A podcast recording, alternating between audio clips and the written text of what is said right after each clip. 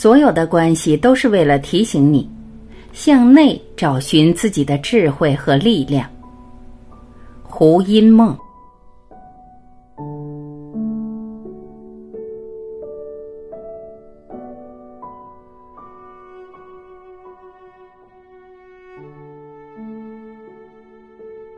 婚姻关系是需要被视为一份信仰的，亲密关系就是信仰。亲密关系给人们带来的挑战是所有的挑战里面最强烈的。当你愿意在亲密关系中看见问题并且成长，你不仅会收获更美满的关系，还会得到一个觉醒与重生的自己。你是否愿意放下自我，倾听对方？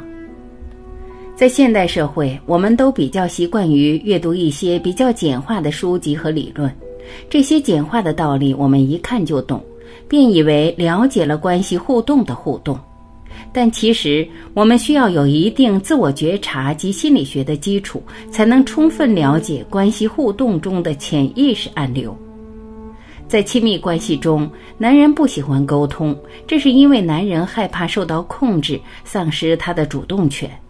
而女人常常过度沟通，因为女人害怕失去关系的连接感。这两种沟通的模式都会导致亲密感的消失。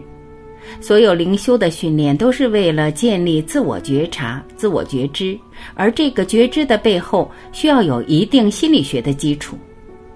每当我们下意识的想和对方连接的时候，立刻察觉到当下的那一刻自己内在有多么深的不安全感，多么深的对由于不连接而产生的孤独的恐惧。女性正是害怕面对这种孤独和被孤立、被遗忘的状态而过度沟通，所以我们要带着觉知去突破这样的状态。男性也要带着觉知，清醒地看到。当我们排斥女人咄咄逼人的表达方式时，其实对方只是太渴望两个人能建立真正的亲密关系。可以试着把男性的尊严、男性对自主性的需求先暂时放一放，换位思考，体会女性内在的痛苦、内在的脆弱和哀伤。在亲密关系里，我们必须要练习放下自己顽固的运作模式，以对方的起心动念的动机来看事物。但是，大部分的人在聆听别人讲话的时候，其实是不懂得倾听话中之话，以及话语背后最深层的动机的。我们几乎听到的都只是表面的这些说辞，所以我们看不到背后的真相，于是我们也就无法产生洞见。无法因洞见而产生理解，因理解而产生同理心，而丧失同理心之后，一定会在权力争夺的过程中延续非常长的时间。关系中的权力争夺，几乎每一份亲密关系都有一个权力争夺的阶段，这个阶段通常是五至七年，也就是我们所说的七年之痒。但也有很多伴侣一辈子都生活在权力争夺中，永远都在强调我的重要性、我的正确性，然后否定对方、打压对方、排斥对方，这样的一种相互敌视的状态，直至他们去世的时候都没有解决。现在放眼望去，大多数的男男女女也都似乎还没有突破这个权力争夺期的挣扎过程。如果不能突破这个过程，我们就无法真正付出手中的承诺。婚姻关系是需要被视为一份信仰的，亲密关系就是信仰。如果我们不能把它当成信仰来看待，在内心宣誓我要付出永久的承诺，我们就会在无法度过权力争夺期的时候，产生三心二意的选择，逃避一份关系带给我们的挑战。亲密关系给人们带来的挑战是所有的挑战里面最强烈的。所谓的亲密关系也包括亲子关系，其核心都是要达成一份亲密性。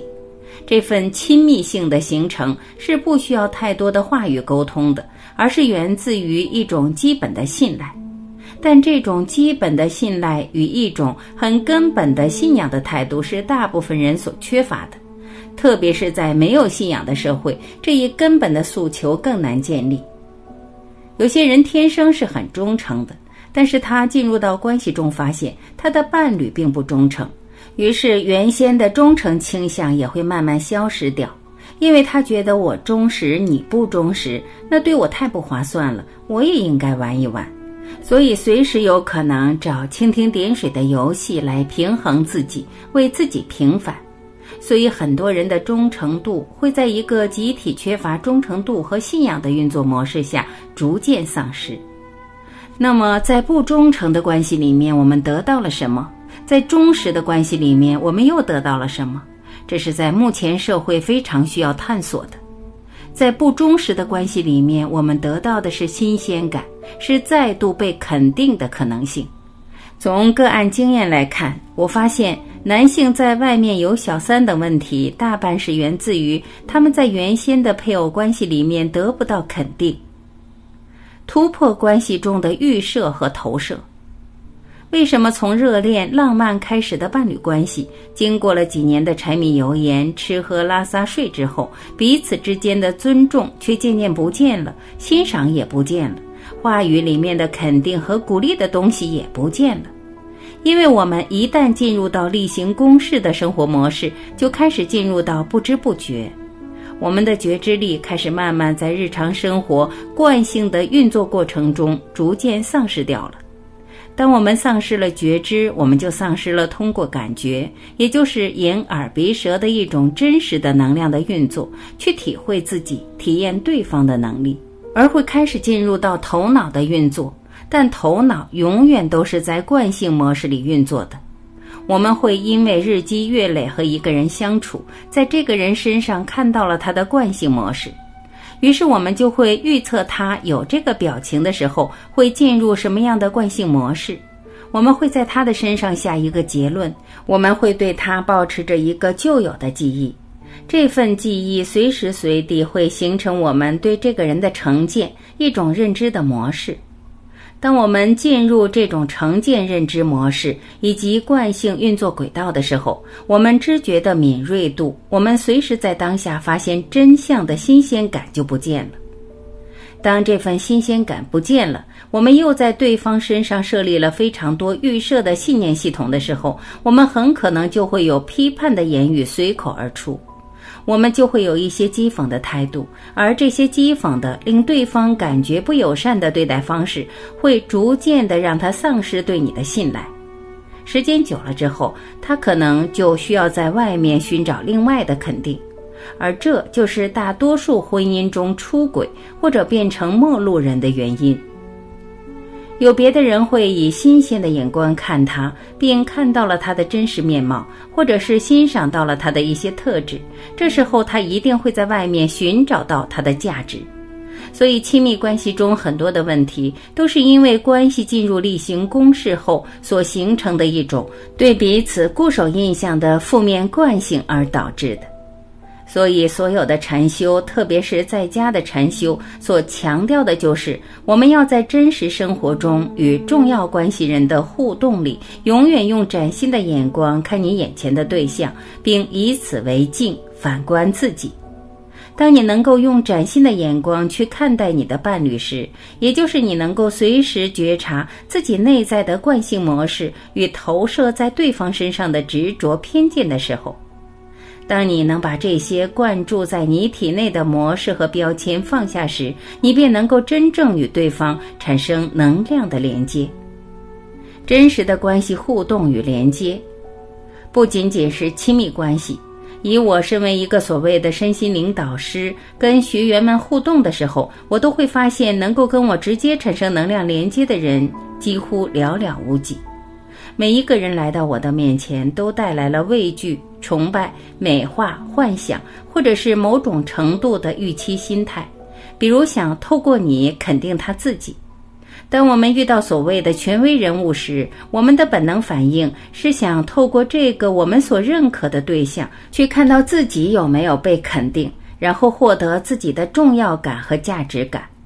当我们带着这么多东西和一个人互动的时候，我们有可能和这个人真正的四目交接吗？有可能实现能量与能量、情感与情感的真实连接吗？非常困难。而这种因为无法真实连接所带来的距离感，甚至是能量场上的压力感，都不只是头脑的认知。一个已经修行至敏锐化、精微化的人，会实实在在地体验到，这不是一种头脑的认知，而是气场上的真相。在这个气场中，只要有制约、有恐惧、有预期心态、有投射心理、有一些幻想，就不可能产生所谓开放、放松、坦然、直接的人与人之间的关系。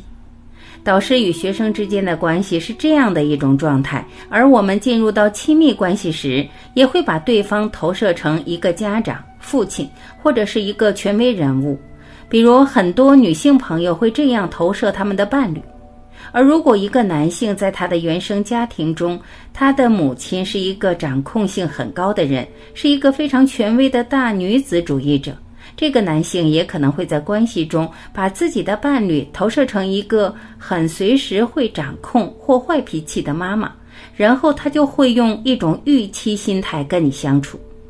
这种预期心态中就会有很多的尊严、面子、好强、躲闪。遇到压力的时候，不敢突破冲突、愤怒，不敢在争执中把自我的真相揭露出来，在争执中成长，使两个人产生再度的连接等等。于是两个人便在自己的预期心态和对对方的固化认知中度过了一辈子。所以在亲密关系中，觉知这一由内化的权威所带来的问题，真的非常重要。再加上人类还有一种把关系政治化的倾向，政治所强调的是位阶，强调顺服、掌控这两种关系，代表了对权力的需求。我们很容易把政治带到关系里，于是我们就会在关系里寻求权力。只要你在关系里寻找的是自我的权利，那么这份关系便不可能让你得到真正的愉悦满足，更感受不到真正的爱。成熟的人才有成熟的爱，所有的关系其实都是为了提醒你向内找寻自己的智慧和力量，活成你自己。如果你想要一段成功的关系，一个美满的婚姻，你就必须首先是一个人格完整、心理成熟的人。弗洛姆说：“不成熟的爱是因为我需要你，所以我爱你；而成熟的爱是因为我爱你，所以我需要你。”成熟的爱意味着独处的我已然和谐、喜乐、满足和感恩。一个不完整、不成熟的人是还没有和自己的内在真正自我连接的人，所以他们用对方的评价和反应来界定自己。一个完整而成熟的人会看到对方的观点和行为虽然和自己有关，但是根源在对方那里。他们不会用对方的错误来惩罚自己，更不会因为别人对待自己的方式来左右自己生命的价值。